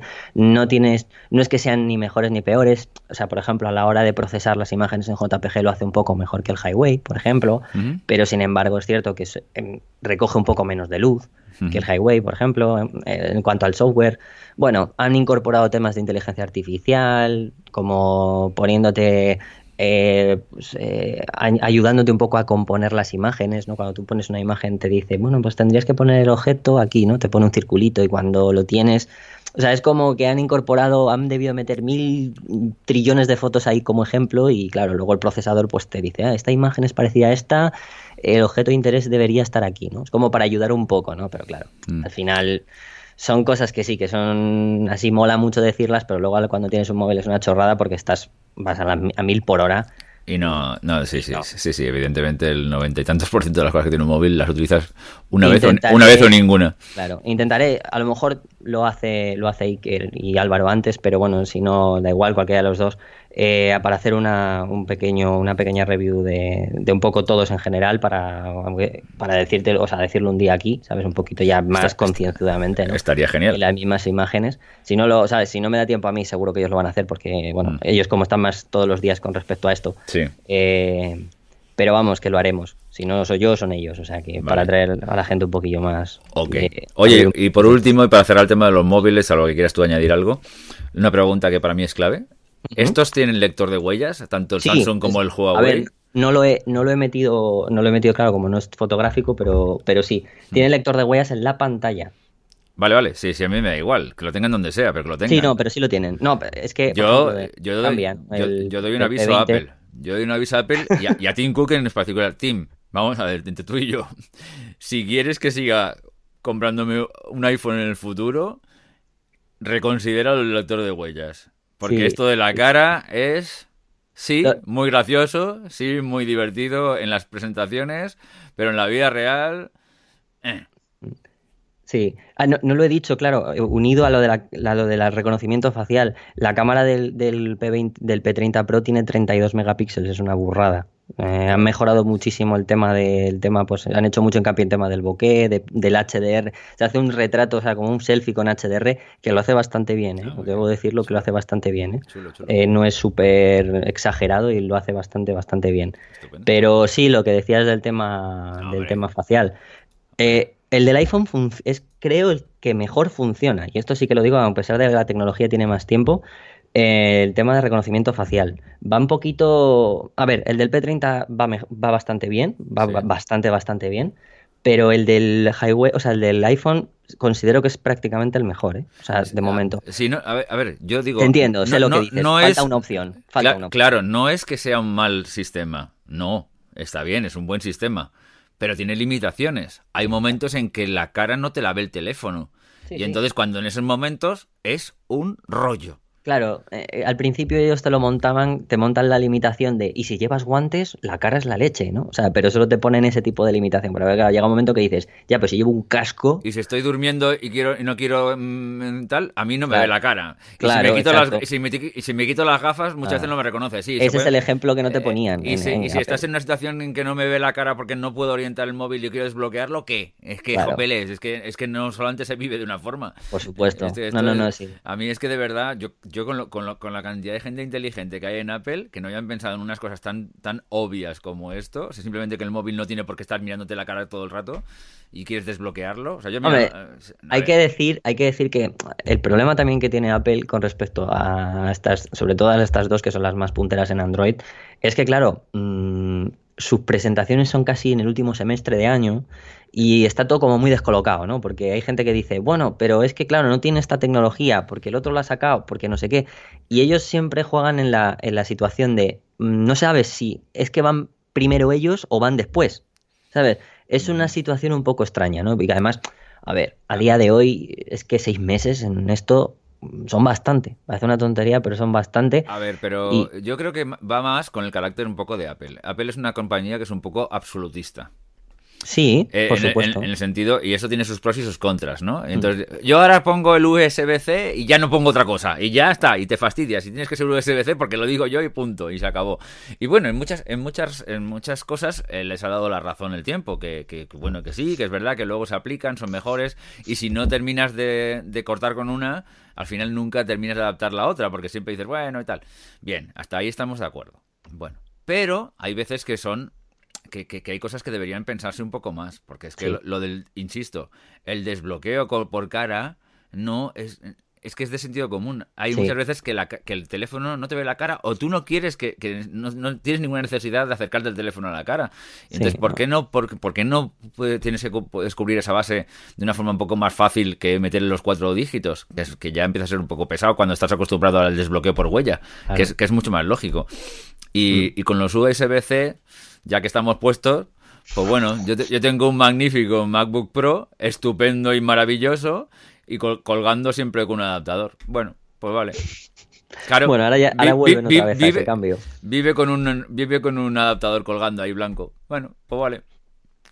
No, pero lo, malo es que luego ya llegan después, ¿sabes? Llegan tarde últimamente y eso antes no ocurría, ¿sabes? Ese es el problema, ¿no? Que, por ejemplo, porque el P20 eh, ya tenía esas dos opciones. Es verdad que no lo tenía en la pantalla, tenía todavía el lector de huellas fuera del marco, pero pues estaba en el botón home, que tenía el P20, pero tenía las dos opciones, claro, y si lo miras desde ese punto de vista dices, vale, es verdad, mm, yo puse el móvil todo pantalla, bueno, pero eh, seis meses después los demás te lo hicieron. Entonces, pues, se podía haber, o sea, antes de ponerlo como una cosa absoluta, se podía haber puesto un paso intermedio y luego ya haber puesto el paso como ahora por lector por pantalla. Es que parece como que, Apple va, o sea, va entre medias siempre de los automóviles de los, de los, de entre comillas, de lo, Samsung siempre saca el Note. Y a ver, hay una cosa, hay una cosa que desde, desde, el punto de vista de experiencia de usuario para mí es, importante. Es muy bueno tener las cosas lo último de lo último, es fantástico.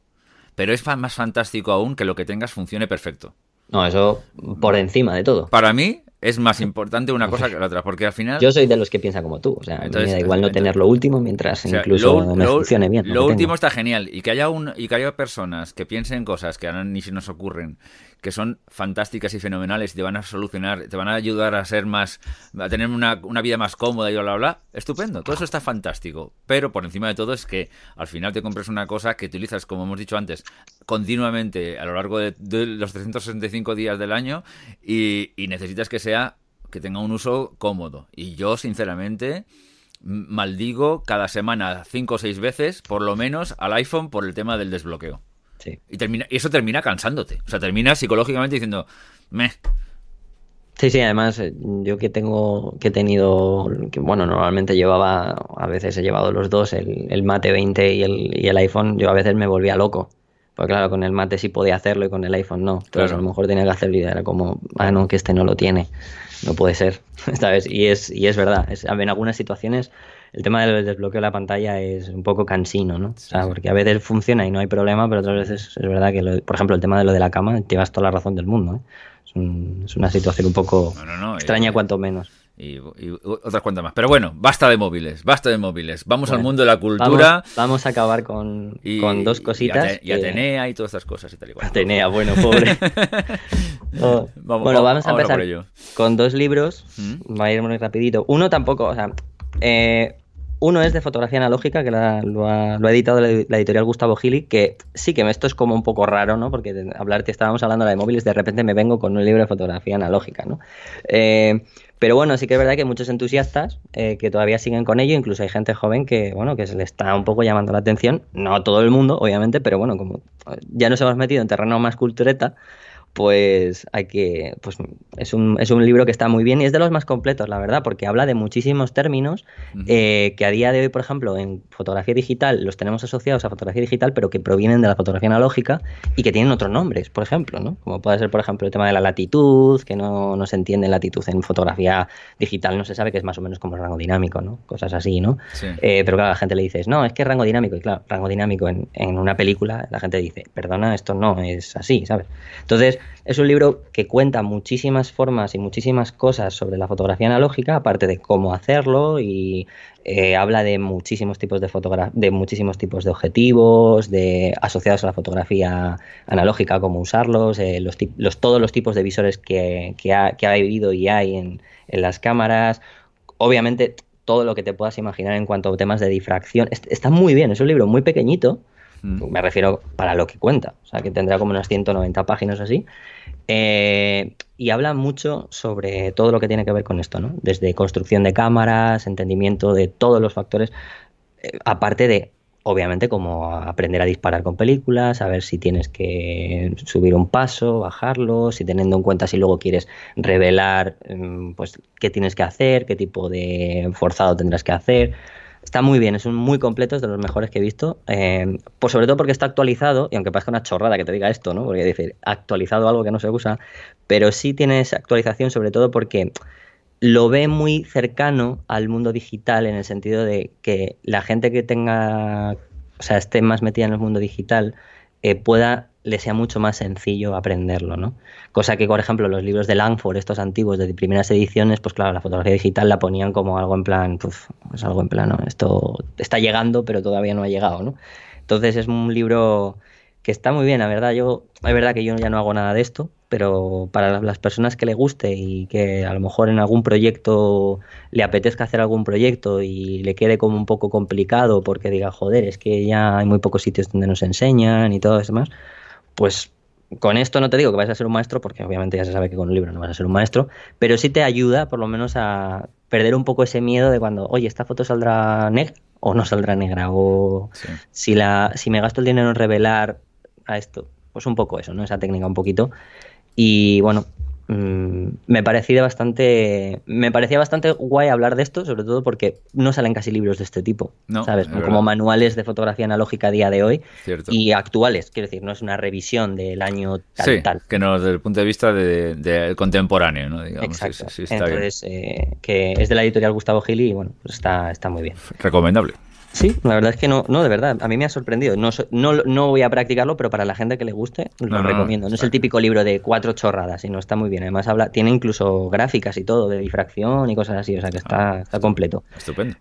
Eh, y luego, como el último, es de la editorial Blume, que es un libro, eh, los fotógrafos hablan sobre fotografía, que es el típico, eh, es de Henry Carroll, estos libros seguramente todo el mundo lo reconocerá como el de, han salido varias em, eh, varios libros de esto, ¿no? De lee este libro si quieres hacer tomar buenas fotografías, ah, si quieres hacer buenos retratos. Es del mismo autor, sí. pero la verdad es que este libro, a ver, me llamó mucho la atención porque más allá de lo que puedan ser algún otro, que hay algún otro de este autor como el de, por ejemplo, Instagram, que es una chorrada, eh, este libro habla, mm, mete a muchísimos autores alguna frase y alguna foto de un autor que concierne a qué es la foto o cómo ven ellos la fotografía, ¿no?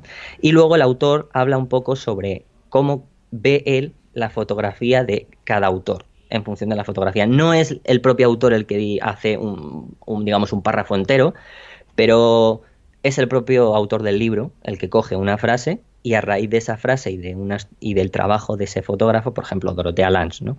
Dice, para bien o para mal, el destino del fotógrafo está vinculado a los destinos de una máquina, ¿no? Pues entonces sale una foto de Dorotea, eh, que ha hecho Dorotea Lance, no de ella, sino una foto realizada por ella, y este autor se dedica a, eh, bueno, pues a, digamos, hablar un poco sobre el trabajo de Dorotea Lance y sobre por qué esa, esa persona eh, piensa eso, ¿no? O sea, sobre ese, ese, ese trabajo. Es muy, es muy bueno porque lo que tiene es que vas a ver una totalmente una diferencia muy radical en autores muy importantes eh, de lo que significa para unos y para otros la fotografía en función de, primero, cuáles son sus vivencias y también sobre el tipo de, bueno, pues obviamente aprendizaje que han tenido, eh, etcétera, etcétera, y además de eh, el tipo de foto que hacen. Si uno es más documental, otro es más retratista, otro es más... Alguno, alguno dice pasta. Pues no te sé decir con concreto porque no me sé todas las frases, pero a ver, es verdad que muchos van al tema más, digamos, no sé, más eh, sentimental, emocional, ¿no? Y, esto es más al prosaico, ¿no? Sí, pero, pero bueno, estamos hablando de autores muy buenos, ¿eh? O sea, estamos hablando de gente como Lisette Model, Irving Penn, Gary Winogrand, como decía Dorothea Lange. Mm. Es un libro muy corto, o sea, muy, muy, muy pequeñito, son 100 páginas. Son tan buenos que hasta algunos los conozco, fíjate. No, no, seguro, no. De este libro sí, o sea, de este libro sí, porque hay, hay, frases, hay frases de, yo que, sé, Abedón, lo conoces, ¿no? Sí, hombre, que, que, yo hago un chiste de mi ignorancia, pero no está bien, ¿eh? No, está, bien sin es cierto que, está fatal. Claro, sí que es cierto que junta a gente como, ya te digo, como Irving Penn o Abedón con Foncuberta, ¿sabes? Que es como en plan, ah, vale, ¿sabes? Por eso está muy bien porque puedes ver, además aquí, este libro yo creo que está muy bien para todos aquellos que mm, creen tener una verdad absolutista sobre lo que es la foto, ¿no? Porque te das cuenta que dices, vaya, si gente que ha tenido éxito en la fotografía tienen opiniones tan dispares, tan distintas, tan totalmente radicales unas de otras, mm, va a ser que mejor me quedo callado, ¿sabes? Porque está muy bien conocerlo para darte cuenta de eso, ¿no? Sobre todo de, todas las diferencias que ha habido en la fotografía. De cómo es. es muy barato, ¿eh? cuesta no sé 15 euros y está muy bien. O sea, muy chiquitito y lo puedes llevar. Ajá, vale. O sea que desde eso, de, de, este autor sí que hay alguno que merece la pena y este es uno de ellos, sí que te lo digo. Y es de Blume. ¿Vale? Y ahora vamos al terreno de, del que a lo mejor no conoces, ¿no? Mm. Que son las exposiciones. Bueno. Eh, Ponme a prueba. Voy a hablar de una en concreto que me ha, está ahora mismo está en Barcelona. Bueno, no sé, a ver, voy a ver la fecha. La, sí, el día 23 de marzo, o sea, ya la, han, ya la han inaugurado, ¿vale? Está en Barcelona, en el Palau de la Virreina, ¿vale? Mm. Que es gente del siglo XX, de August Sanders. ¿Te suena August Sanders? Mm, sí, ah, desde ahora ya me suena. Vale. No, August Sanders es un fotógrafo alemán. Bueno, fue un fotógrafo alemán, el pobre ya murió en el 60, en los años 60. Que uno de sus mm, trabajos más conocidos eh, es el de gente, eh, hombres del siglo XX. Hizo fotografías en. Es muy, muy conocido, es un libro muy, muy conocido, ¿vale? Eh, hizo fotografías en, sobre toda la sociedad alemana eh, contemporánea, un poco desde 1910 hasta eh, pasando por 1920. Eh, bueno, mm, bastante bien hasta, hasta que llegó la, Segunda Guerra Mundial. ¿Vale? Que fue cuando, bueno, pues por temas familiares, su hijo, bueno, lo encarcelaron y al final y demás, pero le quitaron todo lo que, todo el material, porque, bueno, pues bueno, si su hijo era un poco contra este régimen, pues le quitaron todo y bueno, pero ha permanecido muchísimas fotografías de, esta, de, esta, de este, digamos, este libro, que es lo más conocido de este fotógrafo, que es uno de los fotógrafos más importantes realmente, ¿no? de, la historia de la fotografía alemana y de la historia mundial. Y bueno, tiene que ver, esta, esta muestra tiene que ver con, con, ese libro, ¿no? con el libro de hombres del siglo XX, pero bueno, obviamente lo han llevado más a gente del siglo XX no creo que por temas machistas, ¿eh? simplemente, simplemente porque también hay, luego hizo unas cuantas fotos más allá de este libro, ¿no? de más retratos, y, está muy bien. O sea, no la he visto, me encantaría, ahora que tengo que ir el mes que viene a Barcelona para firmar en San Jordi, quiero ir a verla, eh, junto con la de Berenice Abot, que ya, ya comenté la, otra vez. Y bueno, son 184 fotos, ¿eh? o sea que tiene buena pinta buena, pinta. Los que no conozcan a Ernest Sanders, o sea, August Sanders, lo recomiendo que lo vean. ¿eh? Pues unos retratos muy buenos para la época del año que era, o sea, de, la historia que era. Me pongo yo el primero y ala. Luego, em, La mirada de las cosas, fotografía japonesa en torno a Provoke, está en Valencia. ¿Vale? Está en, ahora mismo, está en Bombas Gens Centre de Art, ¿vale? La gente que conozca Valencia, pues le sonará más bien esto. Yo no he estado tampoco. La han inaugurado el 22 de febrero, ya hace un tiempo. Eh, mm, y va a estar un año entero, o sea que por lo visto, o sea que es muy... Esta, esta exposición, em, una de las cosas buenas que tiene es, Provoke fue un, ha sido un grupo, em, sobre todo llevado en cuanto a artistas japoneses, em, de los que su máximo exponente, seguro que muchos os sonará, los demás no, pero seguramente el máximo exponente es Daido Moriyama, que es un fotógrafo de calle que hace fotografía muy como muy obscura, este tema muy... Eh, bueno, es una foto de calle como muy, parece muy, está muy movida, como que no tiene falta de nitidez total, parece como un tema fantasmagórico, pero es uno de los artífices de la foto de calle, de hecho, mm, dentro de los más famosos también de la historia. Eh, no solamente hay fotos de él, eh, ya también está de, Takanashi, que es otro fotógrafo de calle bastante, bastante importante, más documental y foto de calle, hace un poquillo más cosas, y algunos más.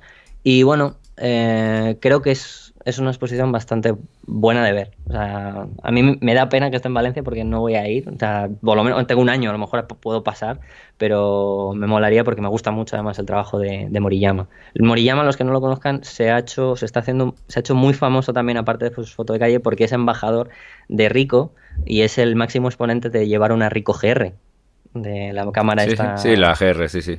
Entonces, bueno, pues eh, para los que les guste eso y a lo mejor lo, lo puedan un poco enlazar, ¿no? Que digan, ah, la GR, ¿no? Pues que sepan un poco mm. que él es como más el máximo exponente del uso de esta cámara. Eh, esto está, y luego en Madrid hay alguna, eh, hay una que se llama Lejos, es un viaje después de 10.000 kilómetros. Son muy pocas fotos, está en el Centro Cultural Coreano de, España, aquí en Madrid, y es una, es una muestra de 20 fotos de, de Laura Lloris, que es una, una fotógrafa, que no tengo el gusto de conocer en persona, pero sí sé su obra. Y, bueno, habla de, un viaje que hizo eh, a Corea del Sur, ¿vale? En el del 2017. Y bueno, refleja bastante bien la, cómo es la sociedad surcoreana, ¿eh? o sea, pero no solo centrándose, lo bueno, lo bueno de esto es que no solo se centra en, en las ciudades, sino también en temas rurales, ¿no? cosa que normalmente la gente en Corea del Sur solo conocemos pues lo típico, Seúl y todo este tipo tecnológico, pero, pero tiene también un apartado, un tema muy, muy rural, muy cercano también a temas que ha tenido Corea en realidad, ¿no? porque el tema rural no deja de ser mm, tan cercano a Corea, la Corea del Norte, ¿no? que tan, tan en boca está. ¿no? Y bueno, eh, como último, quiero meter una exposición también en Madrid, que se llama Madrid, que bien resistes, ¿vale? Está en la Casa de la Panadería, que es más por tema histórico de la ciudad, ¿no? O sea, es una, eh, la exposición es de Javier eh, Marquerie, que es... Mm, ¿os, acordáis de estas fotos que se hicieron muy famosas de coger un trozo de, los años de la guerra y poner el trozo actual en la misma perspectiva? pues se, basa en eso. ¿Vale? se basa en eso. Ah, eh, las fotos actuales son desde el 2014 al 2017 y eh, mm, todo se basa en, las antiguas fotos eh, de los, de los, mm, digamos, 800 días que estuvo, 800, 800 900, no me acuerdo exactamente, de, los, de todo el tiempo que estuvo la ciudad de Madrid en bombardeo por la guerra civil. Me, encantan esas cosas. Me encantan las cosas que, hacen comparaciones de ahora, con sobre todo en ciudades, lógicamente, que es más impactante, con cosas o en guerra o en otros momentos. Simplemente ver una fotografía de 1900 y una fotografía de, de hoy de cualquier ciudad es flipante. pues son, son, 50, son 50 fotos. Su trabajo en realidad son más, son 130 o algo así. Y hay 50 fotos expuestas y están divididas en cinco capítulos que allí, o sea, en la exposición, que se llama La vida, el viaje, el cascote, la guerra y la sangre. O sea, te puedes un poco imaginar eh, lo que puede ser, ¿no? Está desde el 12 de marzo, está hasta el 20 de mayo y es gratis. Está en la Casa de la Panadería. Vamos, si vas a la Plaza Mayor de Madrid, eh, lo puedes ver, es gratis. O sea que es una. Más que nada por el tema histórico, ¿no? O sea, importante, no, importante, una gran foto, pero. Importante y más importante, eh, sobre todo teniendo en cuenta que muchas veces no, valoramos lo que tenemos y despreciamos lo que tenemos incluso. Y, y mira, Europa tendrá muchas cosas, hmm. eh, muchas, y, muy malas seguramente. Pero el otro día hubo un, alguien, un político, creo que era un político inglés, que hizo una, una, una, observación que dice, estamos viviendo el periodo en Europa de mayor eh, tiempo de paz. Eh, o sea, es, es, espectacular pensar esto, que en la historia de la humanidad, en esta zona del mundo, es el periodo de mayor tiempo de paz. Eh, sí, eso es cierto. Hay que valorar, hay que valorar estas cosas. No, no, sabemos a veces la suerte de tener eh, de vivir en este momento, fíjate con todas las cosas horribles que ocurren, locuras, eh, etcétera, etcétera, etcétera, pero y de vivir donde vivimos muchas veces no nos damos cuenta. no, además con cosas como estas, además que es que es como en plan, por ejemplo, si vives en Madrid, bueno, este caso es muy muy muy muy centrado en Madrid, ¿no? Pero se han hecho muchas muestras también a lo largo de, muchos sitios, ¿no? Como hace poco creo que recomendé la misma una exposición en Almería, ¿no? De aquel camino que se hacían los los, los digamos, la, gente de izquierdas que escapaba de Málaga, ¿no? Que pues, pues también cosas así que, que, además han sido hace relativamente poco, o sea, no estamos hablando de... No, no, no, es que claro, es, poco tiempo, en realidad es poco tiempo porque eh, son... No llega a los 100 años. No llega, exacto, exacto, yo estaba haciendo un cálculo, pero vamos, 30 tal, pero, pero sin embargo eh, es mucho tiempo porque no ha habido nunca en la historia de la humanidad que en Europa, que eso ya es una región del mundo bastante importante y bastante extensa, nunca ha habido un periodo de paz como el que tenemos ahora, o sea que valoremos también lo bueno. Yo creo que eso es, eso es lo que acabas de decir tú, el tema de que llevamos muchos años de, paz, es lo, creo, lo, que, lo que se percibe, ¿no? De que parece que se hace mucho, ¿no? Pero en realidad, si lo pones un poco en calendario, no, te piensas que no. Es, nada, es un minuto, es un minuto. muy poco. Es un minuto, pero, pero es un minuto muy valioso, ¿no? Porque es que, es que en fin.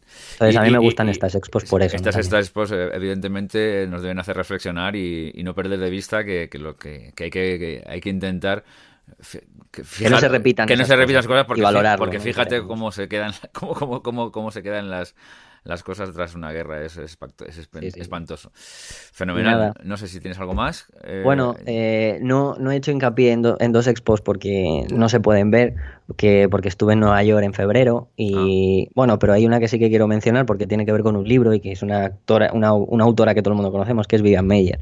Estuve en la exposición de Vivian Meyer in Color, ¿no? la nueva del nuevo libro que salgo. ¿Sí? Y bueno, es muy pequeñita y tal, pero bueno, está bien, es una exposición. A mí me gusta, ¿no? O sea, quiero decir, siempre está bien poder ver cosas de Vivian Meyer, a pesar de que, bueno, está, para mi gusto está muy sobrevalorada ¿eh? en comparación con lo que realmente es, la foto de calle. Esto admite debate. Yo... A ver, es muy buena, ¿eh? Es muy buena, pero... No, no, no, si yo no digo que sea mala, lo que pasa es que es verdad que, yo creo que esto es como en todas las cosas, en todas las artes, hay gente que porque coincide las, las circunstancias se, se, se convierte en alguien muy relevante y mm. gente que a lo mejor es igual de buena o más y no, y no llega nunca a, a eclosionar de esta forma, ¿no? Pero, pero bueno, yo de Vivian Meyer puedo pensar algo muy parecido a lo que piensas tú, sinceramente. Y luego otra exposición que estuve, que bueno, eso ya hablaré, la verdad es que hablaré en el próximo capítulo de ella, que es una exposición que vi en la galería de Aperture, que Aperture es una cosa, o sea, es, bastante importante, ¿no? Es una,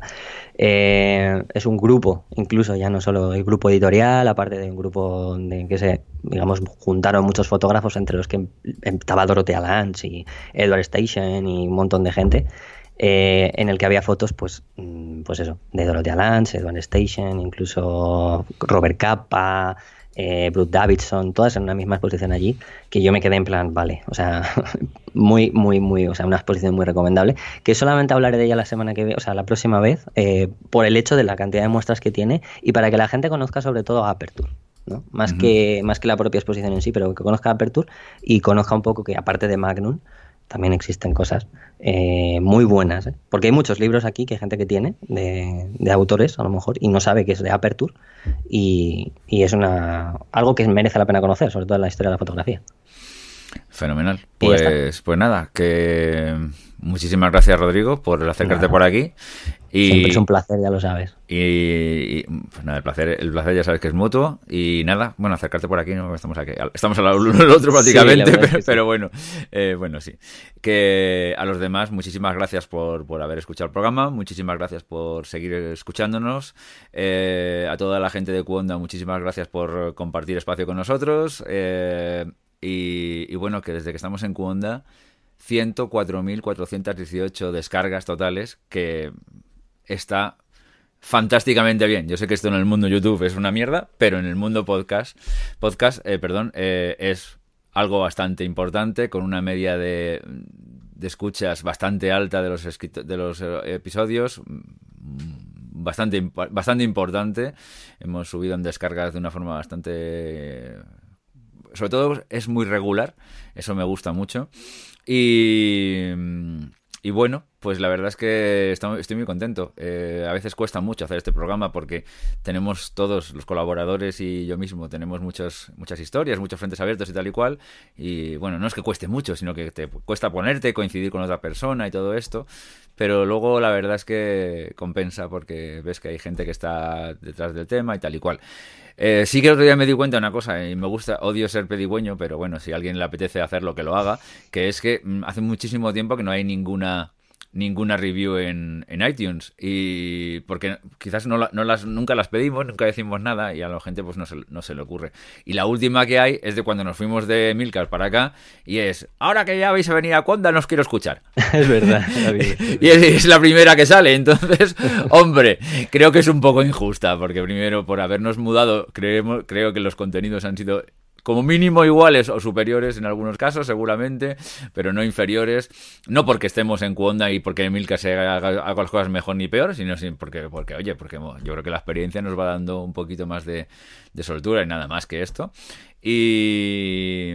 Te iba a decir, ahora, ahora que no coja alguien y ponga, ahora que estáis en Kunda, os escucho, ¿no? Para, para compensarlo. No, no, no, hace falta, no, hace falta, pero sí, sí, sí que estoy seguro que muchos de vosotros no lo compartís. Eh, no, no es ni de mérito ni, ni, nada con, con, la antigua plataforma, pero, pero, y, pero, hombre, y me parece bien que no, no lo sigas escuchando porque seas muy fiel a Emilcar, aunque bueno, esto, esto ya esto está, pero seguro que muchos de vosotros tenéis algo que decir, leches. Así que bueno, pues nada, si alguien la apetece. Que nos pongáis reseñas. Algún, alguna sí, por lo menos, para que no parezca que esto sea lo último que se dijo del podcast. Nada más, eh, nos despedimos y enseguida volveremos con otro nuevo episodio y espero que hayáis disfrutado este como nosotros grabándolo. Adiós. Hasta pronto.